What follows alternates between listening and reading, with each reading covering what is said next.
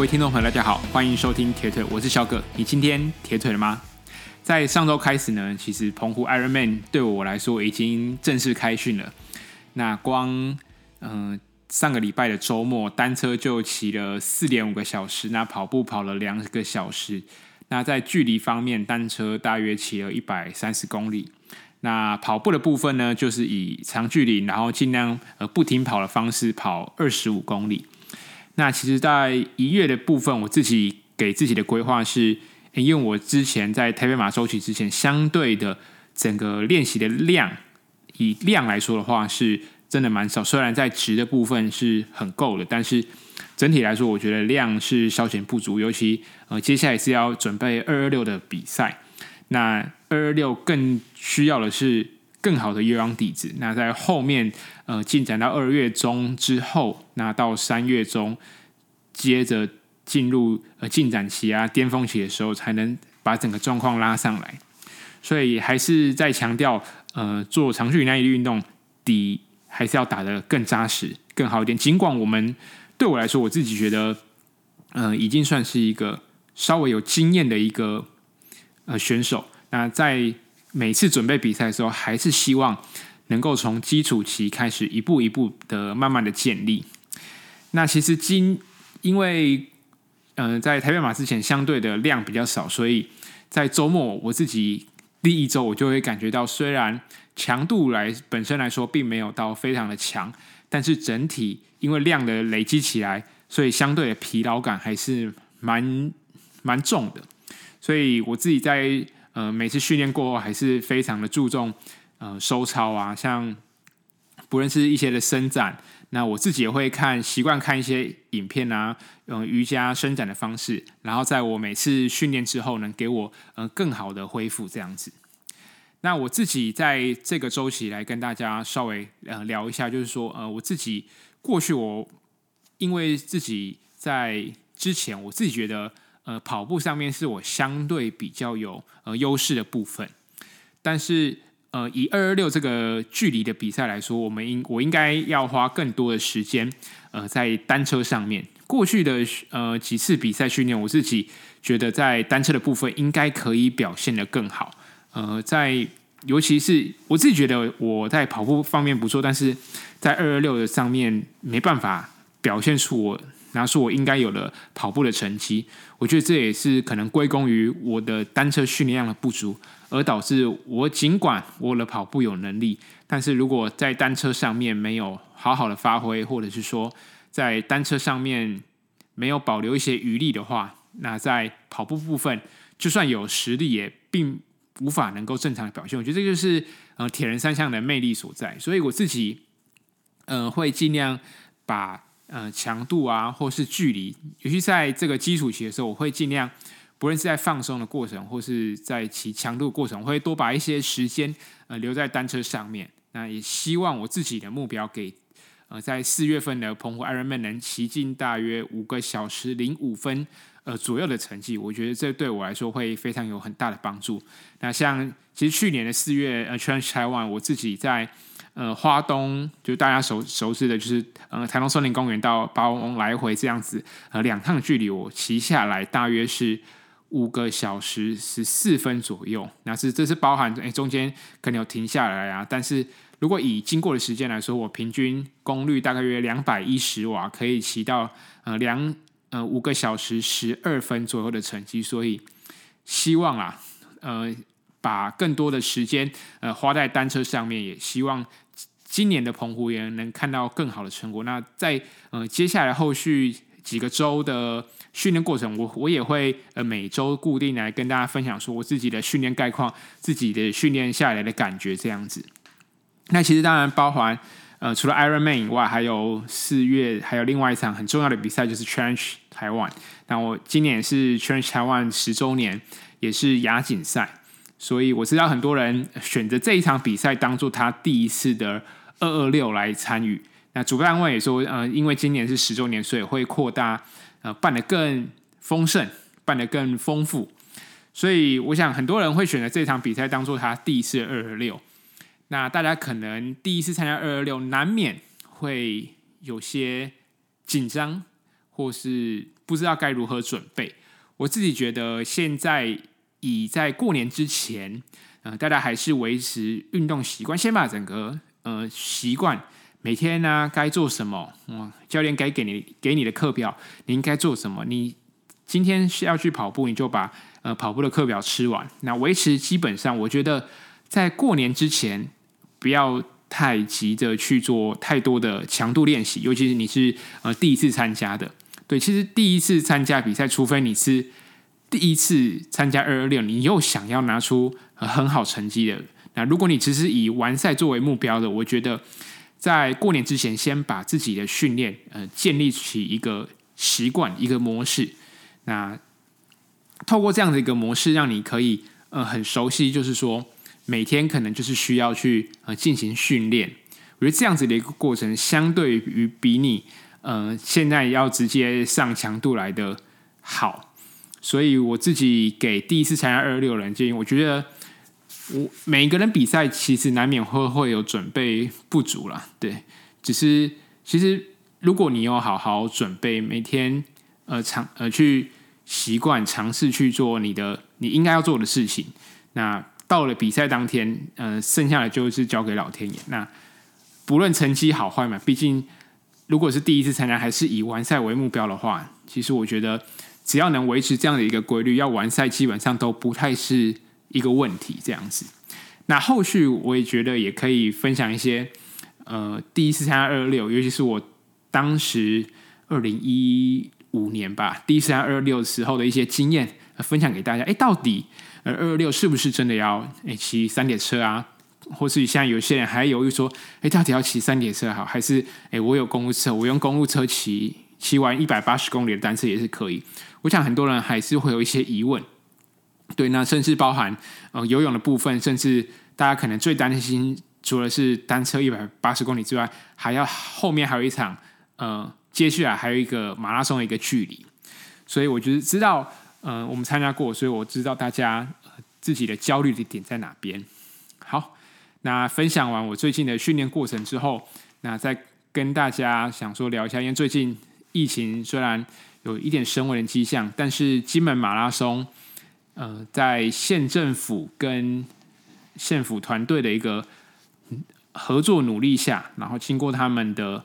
决定，他们还是照常举行了这一次的金门马拉松。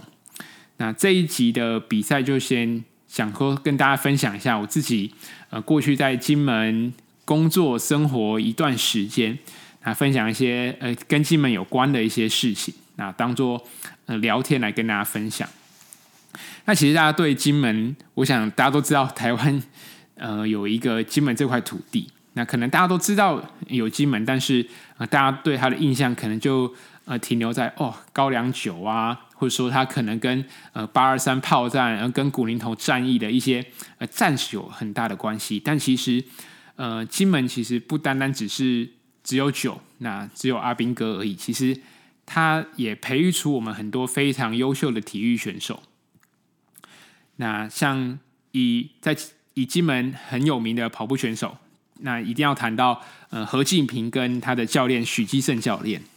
那现在谈谈许基胜教练，他。呃，是金门出生的。那他在他他的功成名就，我就不太不再就是在这边赘述。那他是目前有呃以两小时十四分三十五秒的成绩，是现在台湾马拉松纪录的保持人。那这个成绩是在一九九五年创造出来，说实在，真的蛮久时间没有再更新的。那他最有名的就是能当时因为在呃，田径总干事的安排下，所以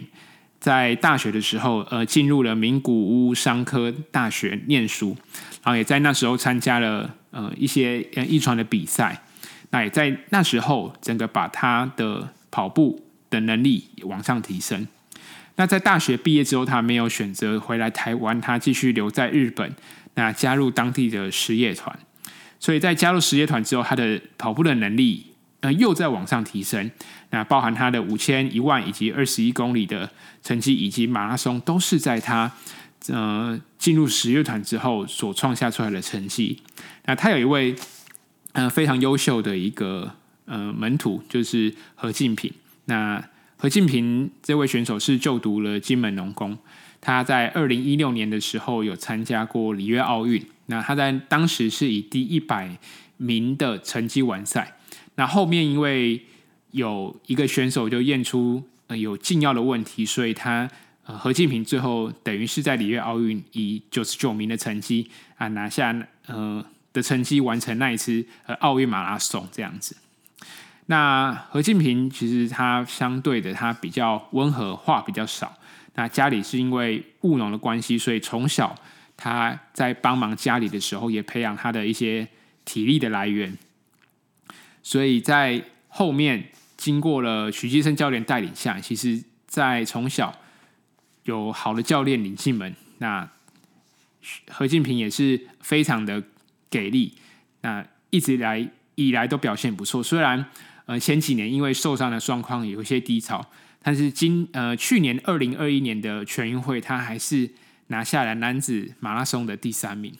那在金门马拉松，何敬平也拿下呃全马以及半马的冠军，这样子。那来谈一下我自己跟金门的一些呃关系。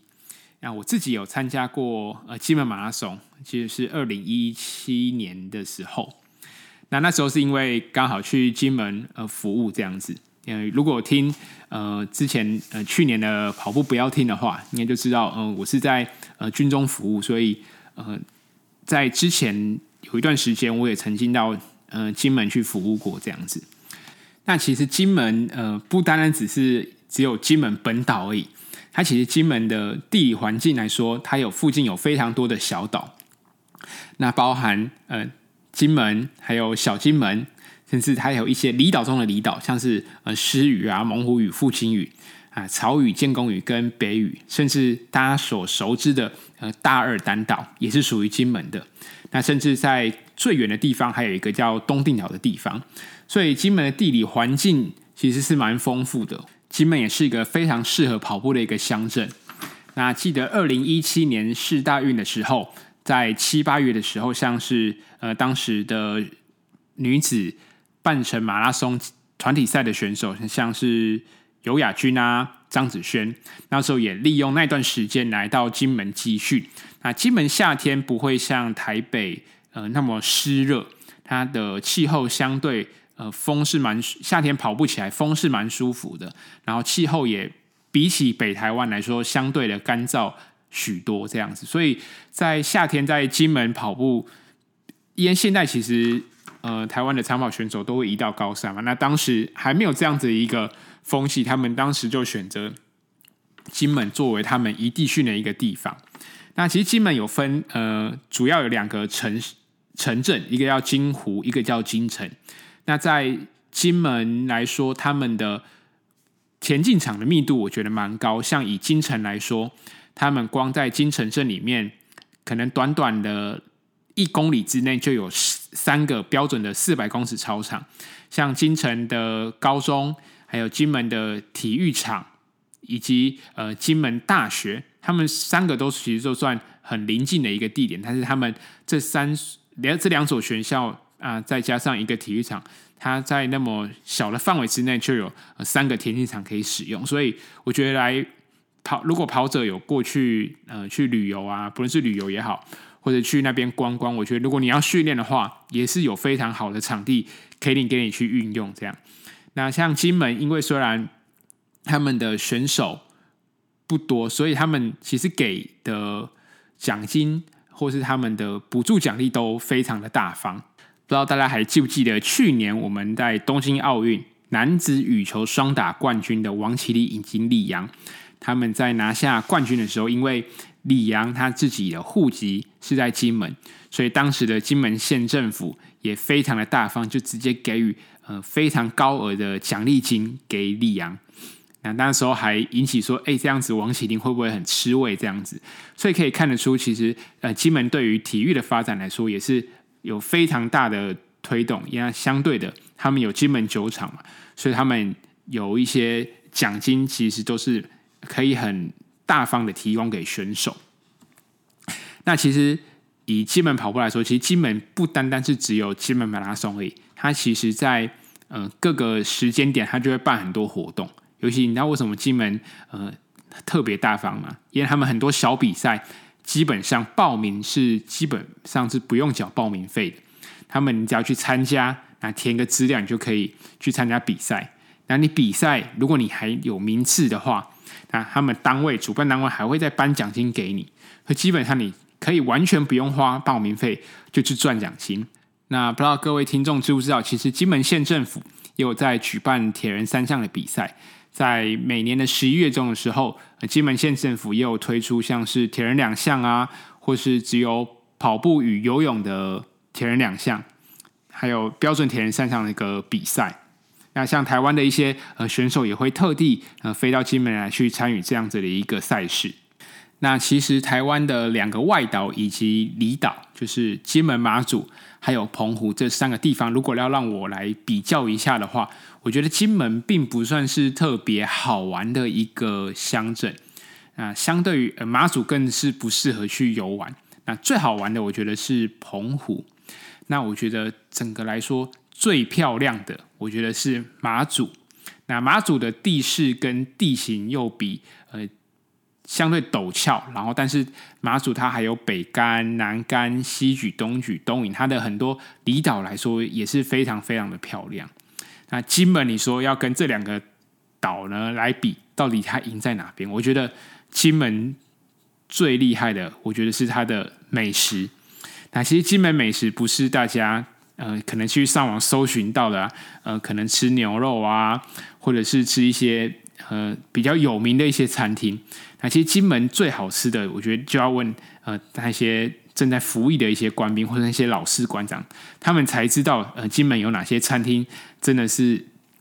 道地或者在地人才会去吃的。像他们其实金门很多在地的餐厅，他们在外面是没有招牌，或者招牌是非常非常的不显眼。他们习惯因为像金门都是做那种透天厝，可能就一到四楼这样子。那他们一楼的部分，他们直接把客厅就是弄成，就是摆很多桌子这样子，然后他们的厨房呢，就是平常家里所用的厨房，所以他们因为他们的餐厅就是他们厨房相对比较小，所以他们上菜速度也是非常的慢。不过真的东西是非常的好吃，有些是真的是，而且他们开店的时间又不固定，你基本上你去。他们那种餐厅，道地的餐厅吃饭，你尽量还是要先打电话说：“哎，老板娘今天有没有开？”那因为他们有时候在金门那种地方啊，开店其实蛮看心情的。那当然，相对近年来，其实金门的发展一直来说都不错。因为之前两岸关系稍微比较好的时候，他们有在提议说，呃，金门算是一个适合当做一个转机的一个地方。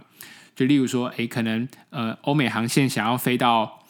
呃大陆啊，或是其他内陆地区的话，而金门除了在桃园或是松安机场之外，其实金门因为有机场的关系，也是非常非常适合做一个转机的一个地点。所以他们当时就有考虑说，诶，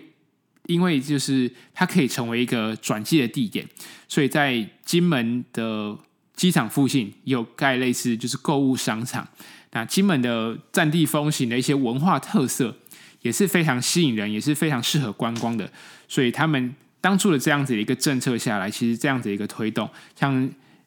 呃近年我去金门也可以看到，哎，他的他们的星巴克啊，那甚至他们的电影院生恒昌，他们的一些呃城市的呃乡镇的发展来说，都是非常非常的不错。你可以看到在金门，呃，你可以享受到。你可以逛街，你可以看电影。那当然，它还有很多很多的地方是保有原始自己的文化特色。那来谈一下金门马拉松，我自己是在二零一七年的年初呃参加金门马拉松，那时候的天气是微微的下雨。那我自己对金门马拉松的印象并没有太深刻，但是金门马拉松我自己觉得，如果以参加比赛而言，它并不太。算适合破 PB 的一个路线，因为它的路线来说，相对还是有不少的地方会需要爬升。那在天气的部分，以气候来说，是适合比赛的一个气候啊。天气温度非常的低，但是缺点就是风非常的大。如果要在这场比赛拿下好成绩，势必也是需要诶跟着集团一起去往前，会比较省力一些。因为基本没有什么屏障，所以海风再加上东北季风的效应，其实基本上来说风是非常的大。对于想要在这场比赛创下好成绩的跑者而言，并不是非常的友善。那我们都知道，其实金门马拉松在过去的两年都受到疫情的影响啊，不得不停办。那今年我觉得大家要给金门县政府以及县政府的执政团队一个鼓励，不论他们今天决定要办这场马拉松是对或是错，或者是我们事后来回来看，可能他们大家会觉得说，哎，办这场比赛其实。要延期也可以啊，就像呃之前一样。但我觉得对一个执政团队或是一个做决策的人来说，呃，这都是一个非常不容易的一件事情。那其实尤其他们今年的考虑点，其实我们台湾在国内的疫苗的普及率，尤其是以到第二季来说，其实已经超过七成。这对我们呃跑者或是我们国民来说，都有一定的一个安定的效果。尽管尽管我们最近的疫情可能呃因为 Omicron 的呃，入侵啊，我们的疫情稍微有点升温，但是我觉得今年的县政团队还是呃做出相相当理性的一个理想，并不会受到太多的呃言论，然后去导致他们的政策有所改变。那其实当然不只是金门，我觉得金门马拉松就像过去金门的外岛的官兵，他们就站在最前线，他们只开了这个这一枪之后，其实后面的一些比赛。其实也都会视状况来去做一些调整啊，尤其是金门马拉松是我们路协所举呃协呃主办的一个比赛，所以它的赛事的重要性来说，呃，相对的是非常非常的重要，也是非常有指标性的一个比赛。那当然，其实我们以疫情来说，其实我们可以看到过去呃去年好了，其实除了东京马拉松以外，剩下的六大马拉松的其中五个马拉松都是如期的举办。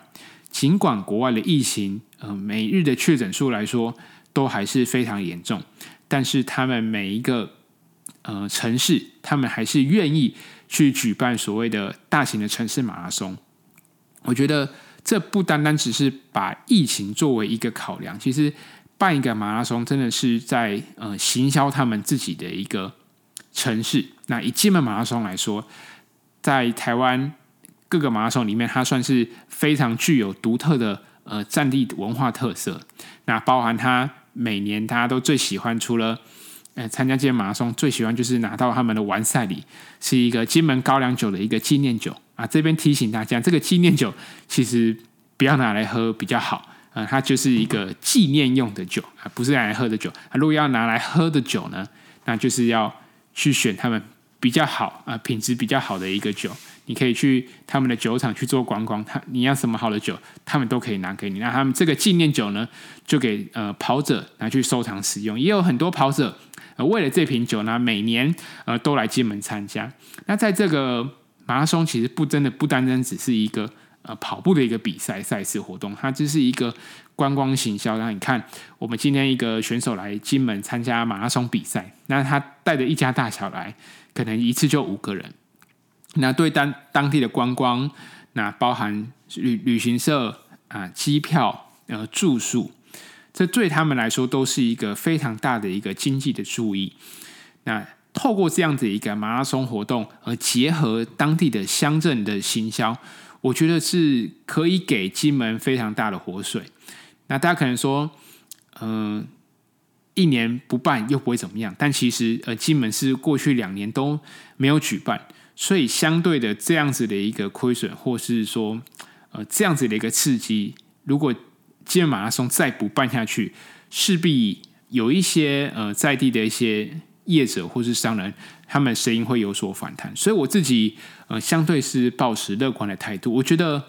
国外做得到马拉松，或是对疫情抱持开放的态度，其实我们也可以试着以一个开放的态度去呃接受我们现在。呃，既定的一个事实。那在这边给呃这礼拜要参加金门马拉松的一个跑友一些贴心的提醒，我觉得大家还是在出发前可以准备一个雨衣，因为金门，你知道这礼拜天气已经非常冷，金门更是冷到很夸张一个地步。我记得呃在金门服务的时候，还要那个偷偷打开那个电暖炉，真的要就是暖暖包要塞进棉被里面，这样才很比较容易入睡。不然真的是一进到被窝里面就是一直抖，一直抖，一直抖。它真的比台北冷起来还要冷，所以我觉得大家可以准备一个雨衣，先套在外面，等整个身体都暖开之后，那我觉得再把雨衣脱掉。我觉得这个对我们的跑步也比较不容易感冒，那对身体来说也是比较没有那么多的负担，这样子。那其实如果你呃，没有这礼拜没有去参加金门马拉松的跑友，我觉得我自己比较推荐去金门的话，是大约呃夏天到秋天的这段时间，我觉得去金门是非常非常的适合，因为冬天金门真的相对比较冷。那夏天去金门的话，我觉得整个天气气候来说是比较适合。那那时候也有。举办县政府也办了比较多的活动，在那个时候，像是花蛤季啊，也都是在呃夏天的时候举办。